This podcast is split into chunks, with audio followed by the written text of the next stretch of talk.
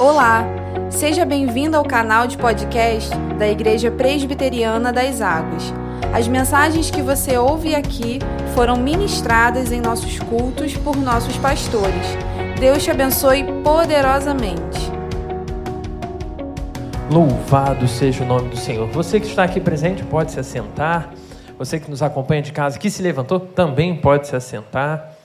Pode tomar. Agora é aquele momento da gente pegar o material para a gente fazer as nossas anotações. Se você ainda não pegou a sua Bíblia, corre lá, pega ela, prepara para abrir a Bíblia. Ou se você usa o aplicativo, já pega o seu celular, já desbloqueia, já abre aí a Bíblia para a gente poder caminhar no estudo das Escrituras. Feito? Bíblia aberta? Física, é, virtual, seja onde for, convido você a fechar os seus olhos Vamos falar com o nosso Senhor mais uma vez. Deus grandioso, poderoso, santo, única e verdadeira esperança das nossas vidas. Nos reunimos aqui para ouvir a tua voz. Pedimos, Senhor, que diante do teu altar seja o teu Santo Espírito a trabalhar as nossas vidas.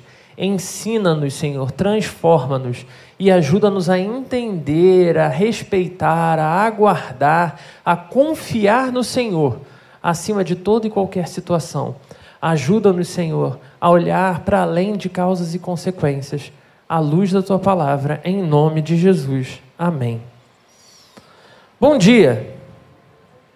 Gente, vamos ajudar o pessoal que está em casa a ouvir que tem gente aqui, né? Bom dia. Bom dia. Glória a Deus. Deu para ouvir aí? Espero que sim. Aqui ficou bem legal. É. Nessa manhã, a gente vai continuar falando sobre como lidar com as crises a partir da vida de Jesus. Isso olhando para o Evangelho de Lucas, para que a gente possa progredir. E eu queria começar já fazendo algumas ressalvas aqui. Eu adoro receber presente. Sério, isso é sério mesmo, tá? Adoro receber presente. E eu, sinceramente, ainda não conheci alguém que diga: não, não, não gosto de presente, não me dá nada, melhor não me dar nada. Então eu vou tomar aqui como referência que assim como eu gosto de ganhar presente, eu não conheci ninguém que não goste, eu imagino que você também goste de ganhar. Agora vamos olhar para o seguinte fato. Digamos que você acabou de receber um presente. Se você for uma pessoa desconfiada, como nós temos alguns aqui, não ia citar o pastor Jackson, né, mas como você tem algumas pessoas desconfiadas, provavelmente a sua pessoa, a sua primeira pergunta vai ser: o que, que é esse presente? Que, que é isso aí? Mas se você for uma pessoa mais tranquila com isso, provavelmente, ainda assim, embora feliz, você fica ansioso para abrir e descobrir o que é o presente, descobrir o que você ganhou. Quase tão importante como saber o que é o presente, mas, no entanto, em segundo lugar, vem descobrir o motivo pelo qual você ganhou um presente, o porquê do presente. Se é aniversário, se é pelo nascimento, se é casamento, se é porque teve alguma conquista particular, ou simplesmente porque a pessoa lembrou de você. A gente precisa conhecer o porquê. Todo presente precisa ter um motivo, um porquê. Todo presente precisa ter uma causa. Qual a causa do presente recebido? Em terceiro e último lugar, vem descobrir a consequência do presente. Quais os impactos de receber um presente como esse? Do presente que você acabou aí, né, figurativamente, de, de receber. Se você ganha um abridor de latas, a partir de agora, fica extremamente mais fácil você conseguir abrir latas. Se você recebe uma máquina de lavar louças, olha que maravilha. Você tem mais tempo livre para passar com a família, já que as louças agora não precisam ser lavadas por alguém, tem uma máquina que faz isso nós precisamos descobrir o quão relevantes são as consequências que cada presente recebido vai produzir na nossa vida.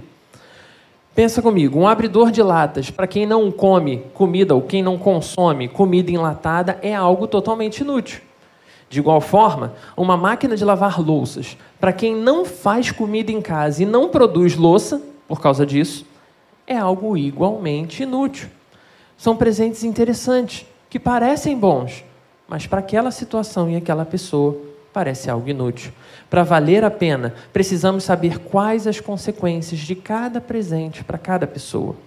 O mesmo acontece quando nós enfrentamos adversidades. Para para pensar. Sejam doenças, problemas, lutas, desafios, seja o que for, acabamos repetindo essas mesmas três perguntas para conseguir entender de fato o que é o problema. Então, a primeira pergunta é: o que, que é esse problema? A segunda pergunta: qual a causa do problema? E a terceira pergunta é: quais as consequências desse problema? Quando algo acontece, qualquer coisa que seja, boa ou ruim, geralmente precisamos responder essas perguntas com o intuito de manter o controle nas nossas mãos. Geralmente, queremos ter todas as informações a nosso dispor. Com isso em mente, falei que era para você pegar a sua Bíblia, te convido a olhar para o nosso texto dessa manhã. Abra sua Bíblia em Lucas capítulo 13, dos versos 1 ao 5. Eu vou fazer a leitura e te convido a acompanhar. Diz assim a palavra do Senhor: Naquela ocasião, alguns dos que estavam presentes contaram a Jesus que Pilatos misturara o sangue de alguns galileus com os sacrifícios deles. Jesus respondeu: Vocês pensam que esses galileus eram mais pecadores que todos os outros por terem sofrido dessa maneira? Eu lhes digo que não. Mas se não se arrependerem, todos vocês perecerão. Ou vocês pensam que aqueles 18 que morreram, quando caiu sobre eles a torre de Siloé, eram mais culpados do que todos os outros habitantes de Jerusalém? De novo, Jesus responde: Eu lhes digo que não, mas se não se arrependerem, todos vocês perecerão. Temos aqui no nosso texto dessa manhã dois fatos históricos narrados. Um apresentado por Jesus e um outro apresentado pelos seus seguidores. E a gente vai tentar olhar para cada um desses fatos em separado, para ficar mais fácil da gente entender o que cada um deles significava. Fato 1, um, parece perícia, né? Vamos lá. Fato 1. Um, Jesus recebe a notícia que existia um grupo de galileus rebeldes, extremamente insatisfeitos com a dominação romana. Esse grupo rebelde agora estava armado e preparado para a guerra em Jerusalém, uma cidade altamente significativa naquele período. Porém, era período de festas judaicas e todos os judeus zelosos deviam vir ao templo para apresentar, para oferecer sacrifícios de purificação de pecados. Então, aquele grupo de galileus, que era composto por judeus, Exatamente, se prepara para fazer, para participar desse processo de purificação. Mas, como em todo grande e interessante filme de guerra, os romanos tinham seus espiões, tinham seus informantes e acompanhavam todos os passos daquele grupo rebelde. No momento exato em que os galileus revoltosos faziam seus sacrifícios no templo, a poderosa tropa de elite romana, os soldados diretamente a serviço de Pilatos, invadem o templo, destruindo por completo aquele grupo. Praticamente sem enfrentar nenhuma resistência. Eles estavam desarmados, realizando seus sacrifícios ao seu Deus. Por isso, o sangue deles acabou se misturando com o sangue dos animais que eles mesmos estavam sacrificando. Foi um verdadeiro massacre, meu irmão, minha irmã. Esse fato foi o primeiro fato que nós vemos descritos aqui no nosso texto, apresentados para Jesus pelos seus seguidores. Mas nós temos um segundo fato. Fato número dois. A gente está trabalhando com perícia, né? Então vamos de novo. Fato número dois. O desmoronamento da torre de Siloé. Conta a história que uma grande torre estava sendo construída na cidade de Siloé. Estudos apontam que é bem provável que essa torre tivesse o objetivo de melhorar o abastecimento de água para a cidade de Jerusalém, para facilitar esse deslocamento da água. Né?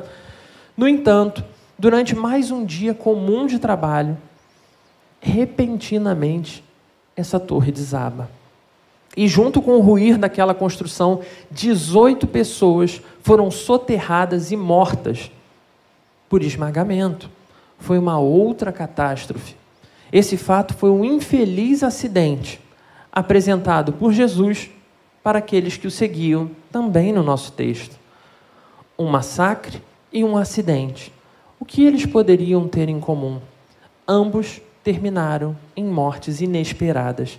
Nesse texto, Jesus toma dois assuntos que estavam no, vamos chamar de trend topics, né? ou se você não sabe o que essa expressão significa, são os assuntos que estavam na boca do povo, os assuntos de que todo mundo está falando. para ensinar a urgente necessidade de arrependimento para aqueles seus seguidores. Cada um desses fatos tinham acontecido ainda naqueles dias, por isso estava tão vivo na mente das pessoas, por isso chamava a atenção de todo o povo. E exatamente como falamos no início da mensagem de hoje, o povo sabia os fatos acontecidos.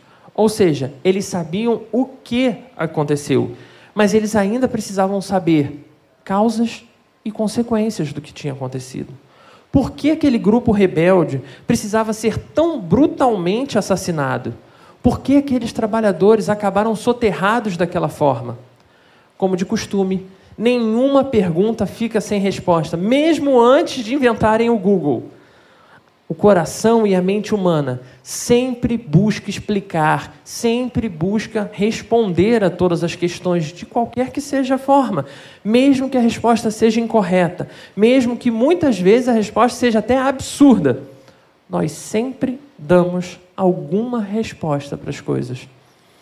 A resposta mais comum naquela época entre os judeus era de que aqueles rebeldes, com toda certeza, eram um grupo de pecadores por isso eles tiveram aquela morte. E por isso Deus fez com que eles morressem de uma maneira tão cruel, tão dolorosa.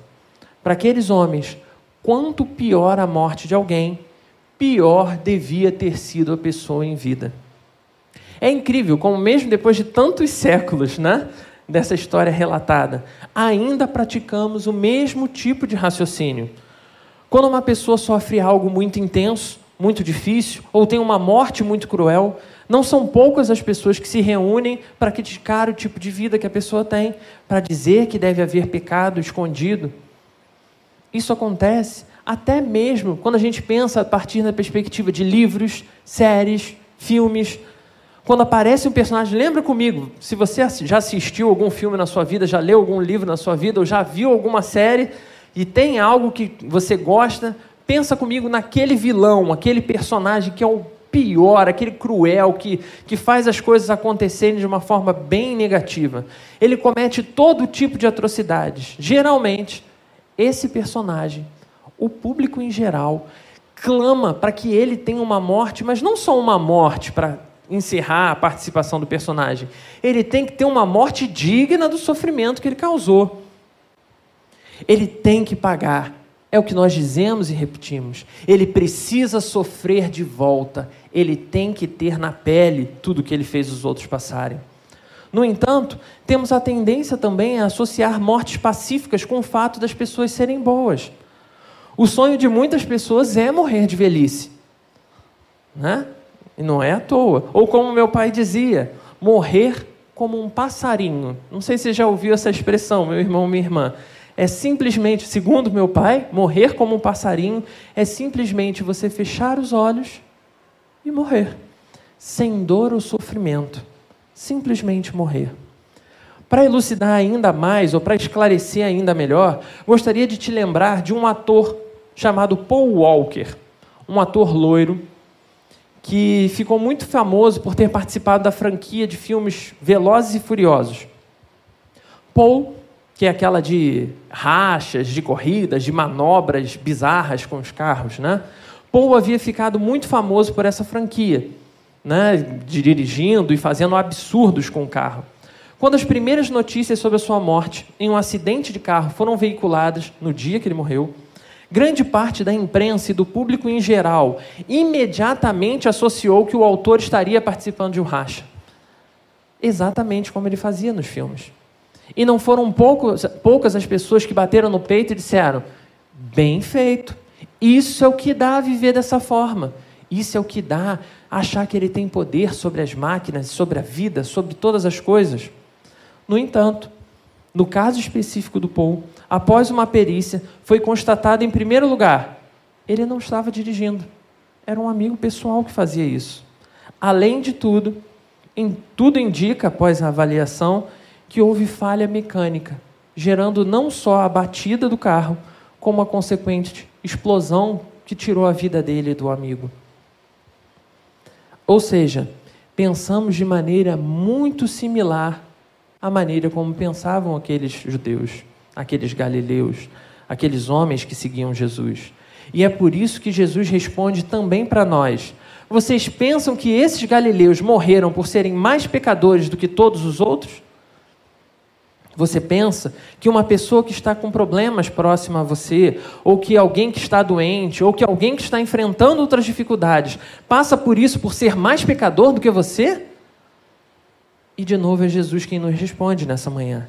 Certamente que não. Esse mesmo questionamento foi feito num dos livros mais antigos da Bíblia, o livro de Jó.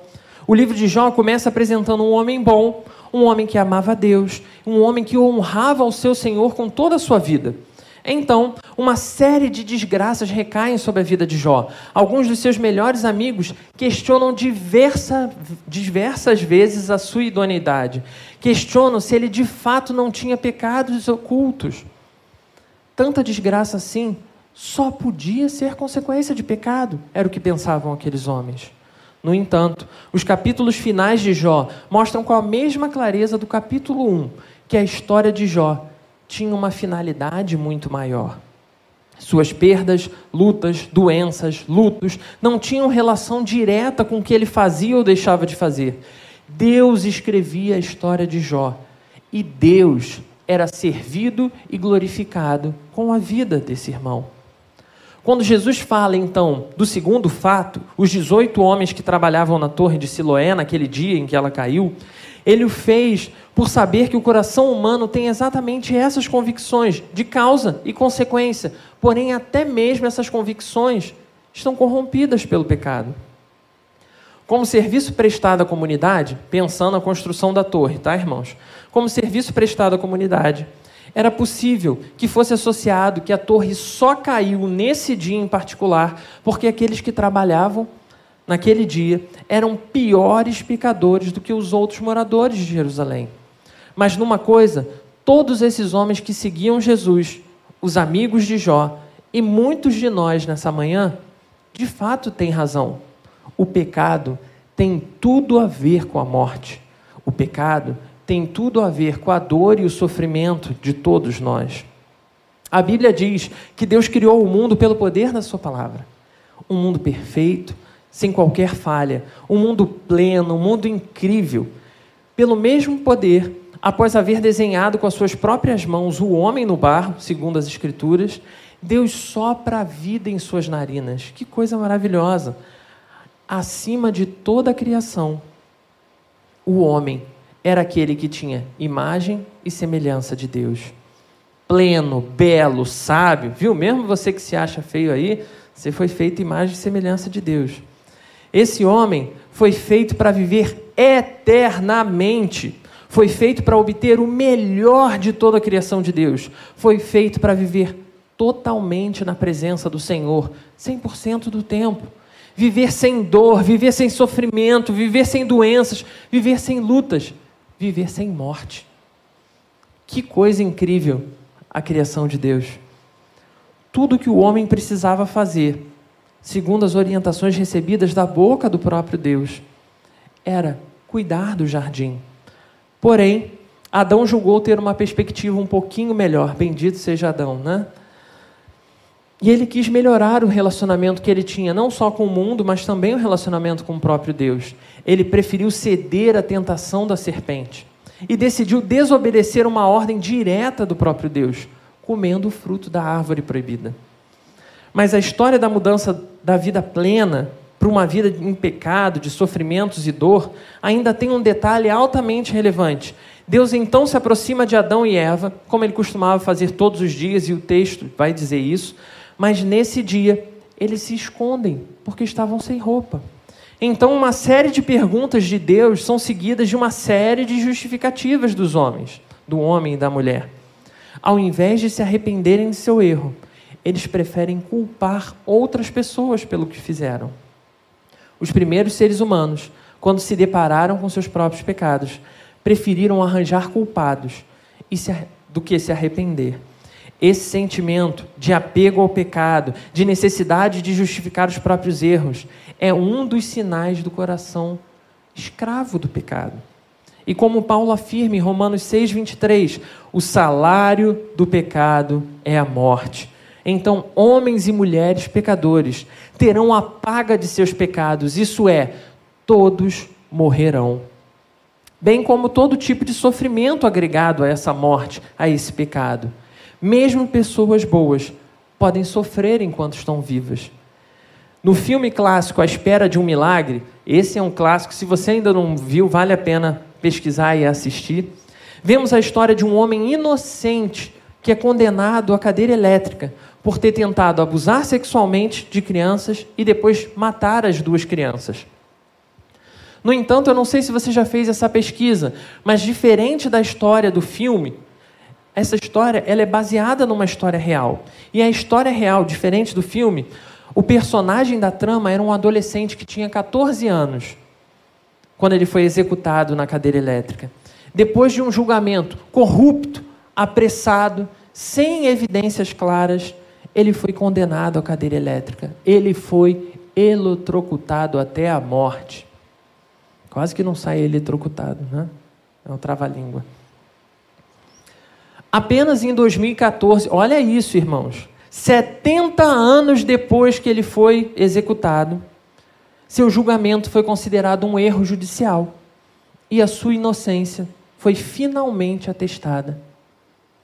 Demorou um pouco e ele já tinha sofrido tudo que podia. O rapaz era inocente, mas alguém fez de tudo para culpá-lo e, segundo todos os registros a mostram, só quiseram incriminá-lo por ele ser um rapaz negro. Inocentes são mortos todos os dias. Doenças e sofrimentos recaem sobre todo tipo de pessoas, inclusive pessoas que parecem pessoas boas. Desgraças acontecem com todos, crentes e ateus, com pessoas que amam ao Senhor e pessoas que odeiam o próprio Deus.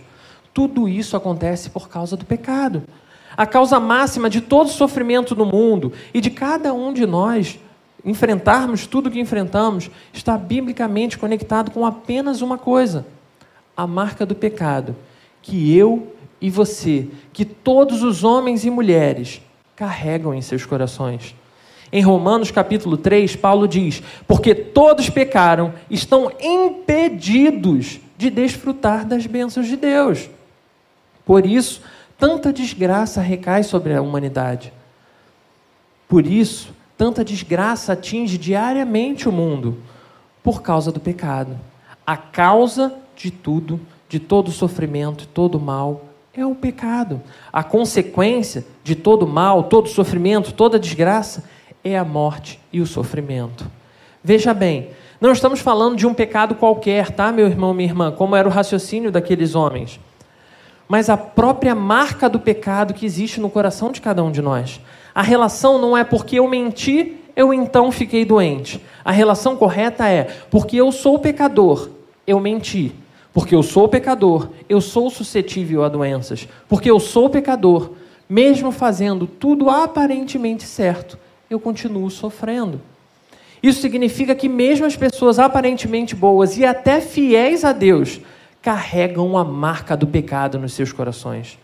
Mesmo Jó, como nós citamos, personagem bíblico, mesmo aqueles galileus que foram massacrados, mesmo aqueles trabalhadores da torre de Siloé, mesmo eu, mesmo você, todos carregamos a marca do pecado. E segundo a Bíblia, esse é o fim de tudo.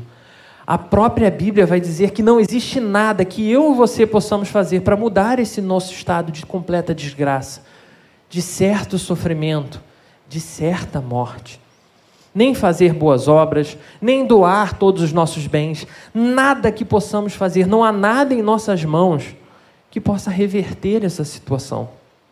Então, de novo, vemos Jesus entrando na história diante da nossa incapacidade de vencer a morte, diante da nossa incapacidade de enfrentar sofrimentos, Jesus Cristo apresenta o seu grande amor salvador. Uma vez que Jesus entra na nossa vida, ele ressignifica a nossa história, ele transforma a nossa história. Aqueles homens que trouxeram a Jesus essas questões, apontando o massacre que tinha acontecido, eram homens que estavam seguindo a Jesus e que queriam conhecer a sua opinião sobre aquelas pessoas brutalmente assassinadas. E Jesus ressignifica a história para aqueles homens. Jesus evidencia que enquanto seus seguidores precisamos admitir uma, a necessidade de uma vida de arrependimento de pecados. Como já falamos, os judeus estavam acostumados a relacionar os seus pecados pontuais com desgraças, mas ignoravam a profunda marca do pecado nos seus corações.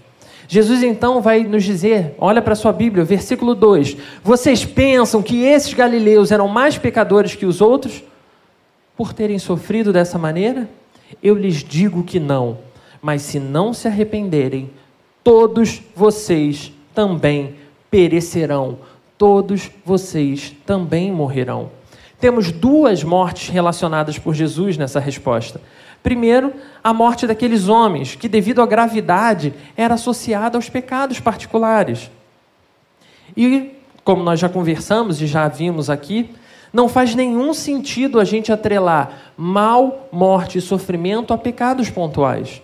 No entanto, temos um outro significado para a morte nas Escrituras. Se olharmos para o texto de Gênesis, capítulo 2, anota no seu caderninho, meu irmão, minha irmã. Gênesis, capítulo 2, dos versículos 15 ao 17. Quando Deus cria o homem no jardim do Éden, Deus lhe entrega o ofício de cuidar do jardim, com apenas uma restrição. Olha como a gente tem dificuldade com restrição: comer do fruto da árvore do conhecimento do bem e do mal. Deus diz exatamente assim: no dia que dela comer, certamente morrerá. E então, vemos em Gênesis capítulo 3 que após comer o fruto proibido, homem e mulher têm a sua vida transformada. No entanto, eles não morrem no sentido comum da palavra, de simplesmente cair mortos ali no chão.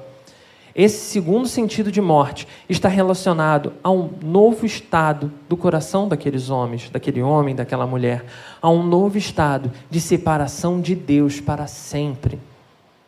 Nesse momento, o coração deles recebe então a marca, o selo do pecado, que conduz todos os seres viventes a viver não mais a liberdade em Deus, mas passar a viver todos os dias da sua vida uma opressiva escravidão ao pecado.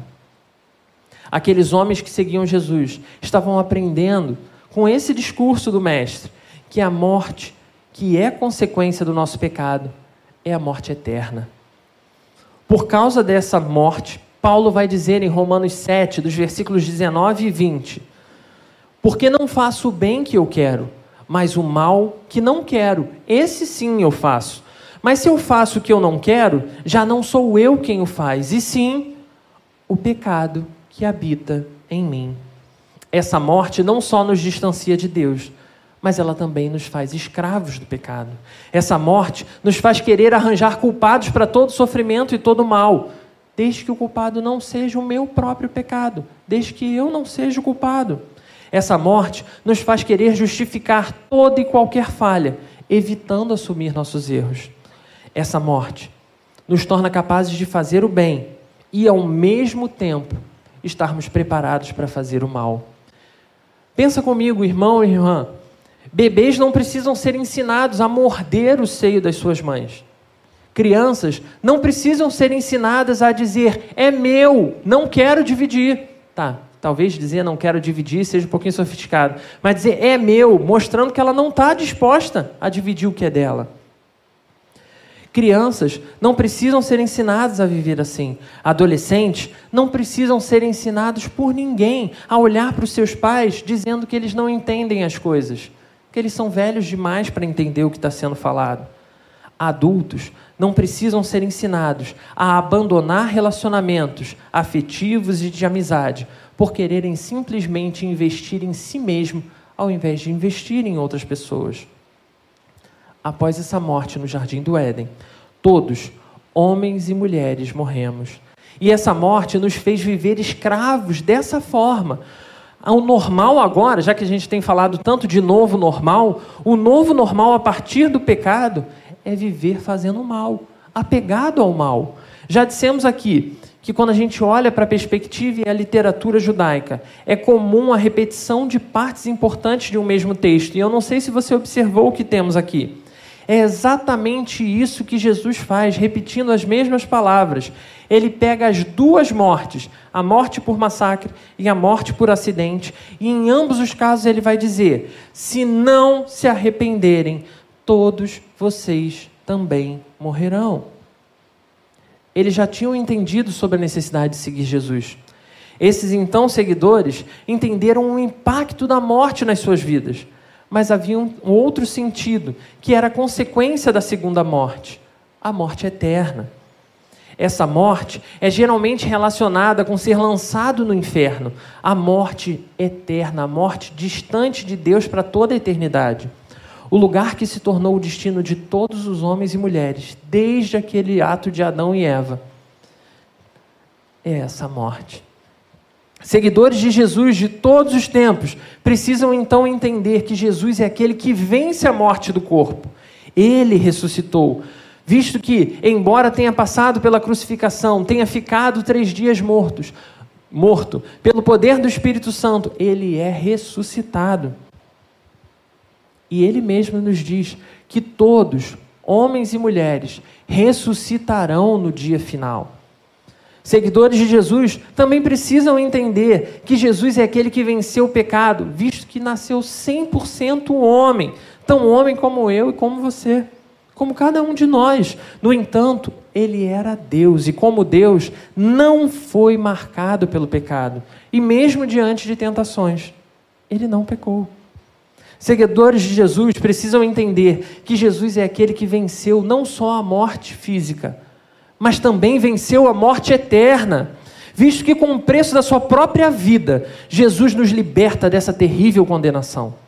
Jesus é quem marca a história, mostrando um novo panorama para homens e mulheres. E isso é totalmente de forma gratuita. Isso não tem a ver porque eu ou você merecemos, não tem a ver com o que eu e você conseguimos fazer, mas por amor. Ele optou por fazer. Ele quis fazer por nós. Nós começamos falando sobre uma relação que as nossas mentes estabelecem de tudo que é bom e ruim. Né? E aí a gente usou três coisas para a gente avaliar isso. O primeiro foi o fato, não sei se você se lembra, dizendo que fato é, o, é, se trata das coisas, o que aconteceu, o que, que é. Nós falamos sobre causas. Causa é onde buscamos entender o porquê das coisas terem acontecido. E consequências, onde queremos saber o impacto das coisas a partir daquele fato. Com esse texto, as três respostas são relacionadas com a morte: fato, causa e consequência. Fato: todos os homens morrem. Todo ser que um dia nasce, um dia morrerá. Causa: porque Adão pecou, somos todos nascidos escravos do pecado. Porque o homem pecou, recebemos a marca da morte, que nos faz sofrer todo tipo de mal em vida. E nos direciona. Agora a consequência: porque Adão pecou, somos todos destinados então à morte eterna no inferno. Longe de Deus, longe de todo bem, longe da presença plena do Senhor. Fato, causa e consequência, que resumem a vida de todos os seres, desde o primeiro, e aí a gente pode olhar para Adão, até o último bebê que há de nascer na história da humanidade. Na ânsia de parecerem bons, homens e mulheres preferem olhar para o mundo visível e material do que pensar sobre essas coisas que apresentamos. E por isso, tem uma tendência fatal a negar a existência de Deus e a sua soberana história para o mundo. Eles se, se julgam senhores sobre a vida e sobre a morte. E isso pode acontecer de diversas formas, tá, meu irmão? Inclusive afirmando que não existe nada depois da morte. Só existe o que vemos. Em todo caso, o centro da história do mundo foi transformado e redirecionado para o homem. E a nova causa de que o homem não precisa de Deus para nada. Ou no caso de alguns cristãos, né? o que acaba acontecendo é que Deus até pode ajudar, mas todas as coisas dependem da decisão e ação unicamente do homem. Por isso, a consequência seriam discursos que são tão comuns nos nossos dias, como algo do tipo: aqui se faz, aqui se paga. Pode ser até acreditando que conquistamos a nossa própria salvação eterna através do que somos capazes de fazer. uma vida centrada no homem como motivo e resultado para todas as coisas. Isso gera comportamentos como, como se eu orar mais, Deus vai me amar mais.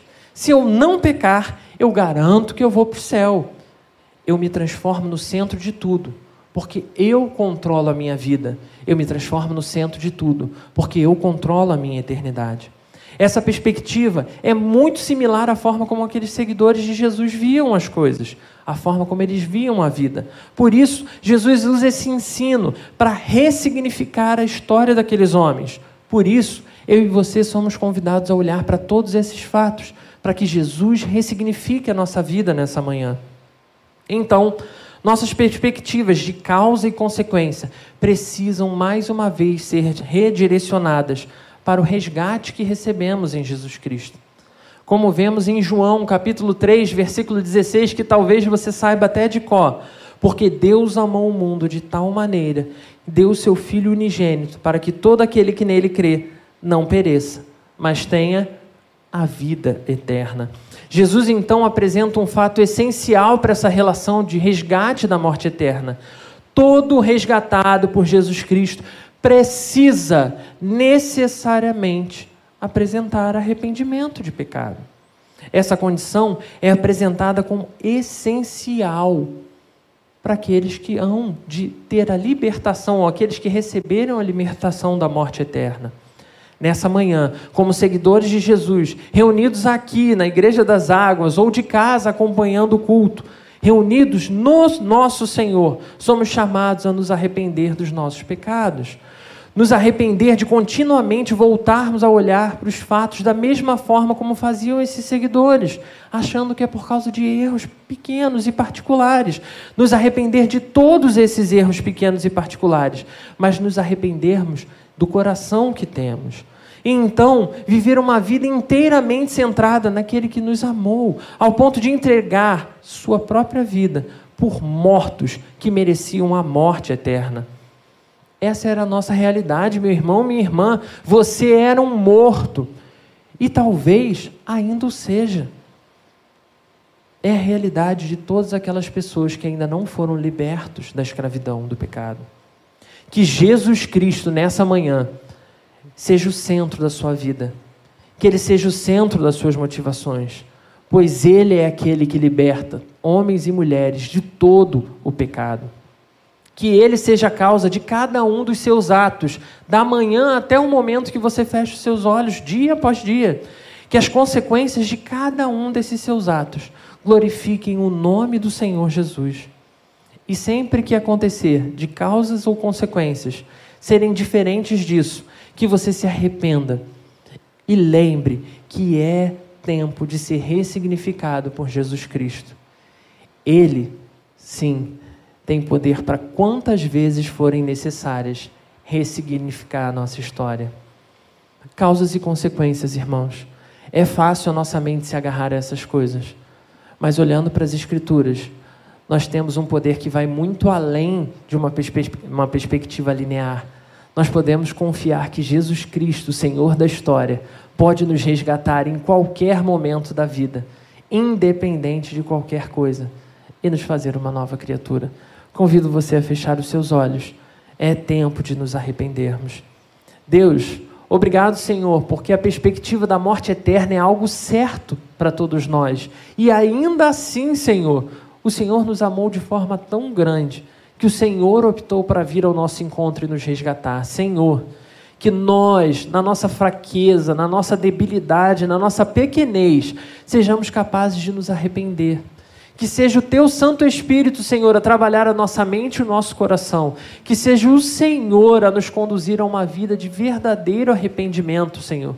Que não sejam meras palavras, mas que sejam um agir em nós. Nós precisamos, Senhor, que o Senhor nos capacite a isso. Foi o Senhor que nos resgatou, foi o Senhor que nos livrou do pecado, e nós precisamos que mais uma vez o Senhor nos capacite a nos arrepender. Deus, que toda vez que nós queremos, nós optemos por justificar os nossos pecados, que nós optemos, Senhor, por associar que as pessoas sofrem por causa de algo que elas fizeram, que o Senhor conduza os nossos olhos para a compreensão, que Deus nós temos e que o Senhor é o Deus que resgata homens e mulheres cruéis, fazendo deles novas criaturas para a tua honra e para a tua glória. Que assim, Senhor, todos os nossos atos glorifiquem o nome de Jesus Cristo. Que assim a nossa vida seja uma vida não só, Pai, que como uma vida que promove um sorriso no seu rosto, mas que seja uma vida que leve todos os homens e mulheres ao nosso redor a refletirem sobre quão grande é o nosso Deus. Assim, Senhor, nós oramos nessa manhã, confiados no teu agir, em nome de Jesus. Amém.